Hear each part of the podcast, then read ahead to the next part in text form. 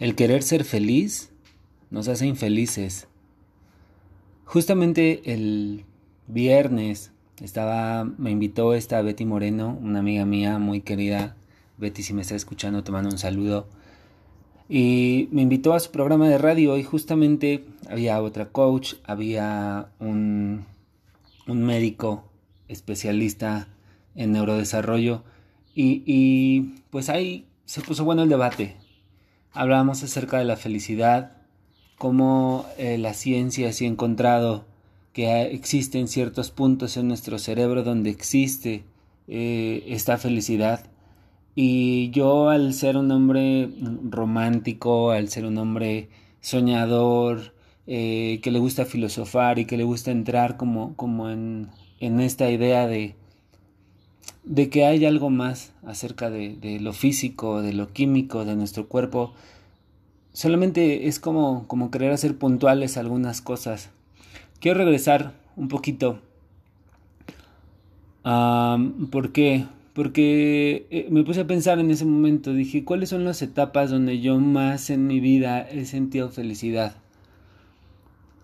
En esta segunda temporada yo te hablaba de la incongruencia y precisamente comencé este podcast hablándote del hecho de que nosotros a veces queriendo llegar a esa felicidad nos produce eh, estrés, nos produce ansiedad, nos produce eh, el hecho de, de no, no, tener algo en este momento, hace que, que, que se vaya toda esa tranquilidad que hay, que hay dentro de nosotros. Por ejemplo, la felicidad muchas veces la hemos determinado o la hemos relacionado con el éxito, con el tener, con el tener una novia, con el tener una familia, con el tener una casa, un carro, con el tener una vida resuelta, con el tener una vida económica este, estable.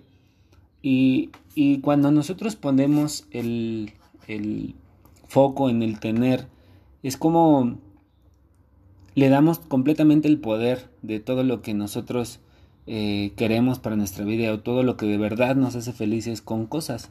Le ponemos cosas. Por eso eh, surge el momento que cuando perdemos eh, algunas cosas, no sé, cosas materiales, pues no sé, un desastre natural que se lleva la casa de mucha gente, que se lleva la familia, nos produce infelicidad, nos produce tristeza, nos produce enojo, ansiedad, y ahora sí, regresando a lo que te decía, ¿cuáles son los dos puntos más importantes donde para mí eh, he sentido felicidad? Y por, me relaciono a dos puntos porque no es que nada más en dos momentos de mi vida haya vivido infelicidad, más bien, no nada más en estos dos haya sido feliz. Pero yo me acuerdo mucho de cuando yo era niño, eh, yo normalmente crecí, crecí solo, no tenía a mi hermano todavía mi hermano nació hasta que yo tenía 7 años. Entonces toda la etapa de mi niñez la viví prácticamente solo.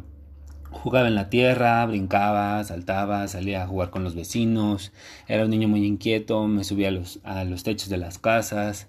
Y realmente era completamente feliz, no tenía miedo, no me importaba nada, no me importaba el tiempo, no me importaba si me ensuciaba, si me raspaba. De verdad que eh, son cosas que muy sencillas que a veces nosotros no tomamos en cuenta. Hace días subí un, un, una imagen que encontré en internet que justamente el papá le pregunta al hijo, ¿y qué te gustaría hacer esta tarde? ¿No? ¿A dónde, dónde quisieras estar esta tarde? Y el niño contesta que lo único que quiere es eh, pues estar con esta persona, con su papá. Y muchas veces nosotros queremos, yo, yo lo digo como papá y en esa incongruencia, por eso el, el tema de, de la segunda temporada es a veces nosotros pensamos como padres y te lo digo porque pues yo soy papá y porque en algún momento yo pienso que mi mamá también pensó de la misma forma y que muchos papás pensamos de la misma manera es que el hecho de dándole cosas o de queriendo satisfacer las necesidades que nosotros no tuvimos como como hijos vamos a pensar que de esa forma nosotros vamos a ser felices a, nuestros hijos. Entonces la primera parte que en la que yo concluyo esta cuestión de la felicidad es que cuando de verdad no nos importa nada, cuando de verdad nos desconectamos de la vida laboral, de las preocupaciones, cuando estamos viviendo nuestro presente, este momento aquí y ahora, este es uno de los momentos donde yo más en la vida he sentido felicidad. Ponte a pensar, ponte a pensar si en algún punto de tu vida ha sucedido esto. Y no es que dejes que tu cabeza no piense, no estoy hablando de del trascender y del meditar y de, de hacer ese tipo de actividades que a veces ahora hacemos precisamente para para poder conectarnos con, con este presente, con este momento. Y realmente es eso, nada más. Es conectarnos con este, este momento presente. Es estar despiertos todo momento, aquí y ahora. Esa sería la primera parte. Y la segunda parte, eh, curiosamente, lo comentaba en el programa de radio, creo que no puede haber luz si no hay oscuridad. No podemos nosotros, eso lo, leí en el libro del Satán de Yehuda Berg, eh, comenta precisamente que hay, eh, no puedes prender un cerillo, más bien si prendes un cerillo a mediodía, a las 12 del día donde está el pleno sol, no, no vamos a poder apreciar la luz de este cerillo. Tiene que haber oscuridad completamente para poder apreciar la luz de este cerillo. Y una de las cosas que para mí también ha dado felicidad en mi vida es saber apreciar a la gente que ha estado en los momentos más difíciles de mi vida los momentos que yo sentí que he perdido todo materialmente, eh, en el momento que yo sentí eh, hace ya unos años que, que tronamos la relación, eh, la mamá de Santi y yo, que yo sentía que perdía todo, que perdí los vehículos que en algún momento compré, que en este caso me deshice de la casa que yo había comprado, pues como te digo, bienes, cosas, que pensamos que, que, las cosas nos hacen felices. En el momento que, que, surge y hay todo este tipo de rompimientos, cuando he terminado con una novia, cuando eh, han sido momentos difíciles, no falta que ahí esté el amigo que te invite un trago, pero eso realmente no es mm, lo que da felicidad, sino saber apreciar qué personas van a estar, o a lo mejor aunque no las hayas visto desde hace mucho tiempo, pero si tú sabes que les puedes contar algo, poder apreciar a la gente, a las personas, los momentos más difíciles de la vida. Es como, no sé si te ha, sucedido o no sé si lo has generado. Cuando sales, te pega el rayo del sol, tipo rosa de Guadalupe, eh, que se siente el airecito, la brisita y el calor del sol en tu cara, y que puedes sentir esa sensación de tranquilidad, de plenitud y puedes respirar tranquilamente y es ese es otro de los momentos donde yo más he sentido felicidad.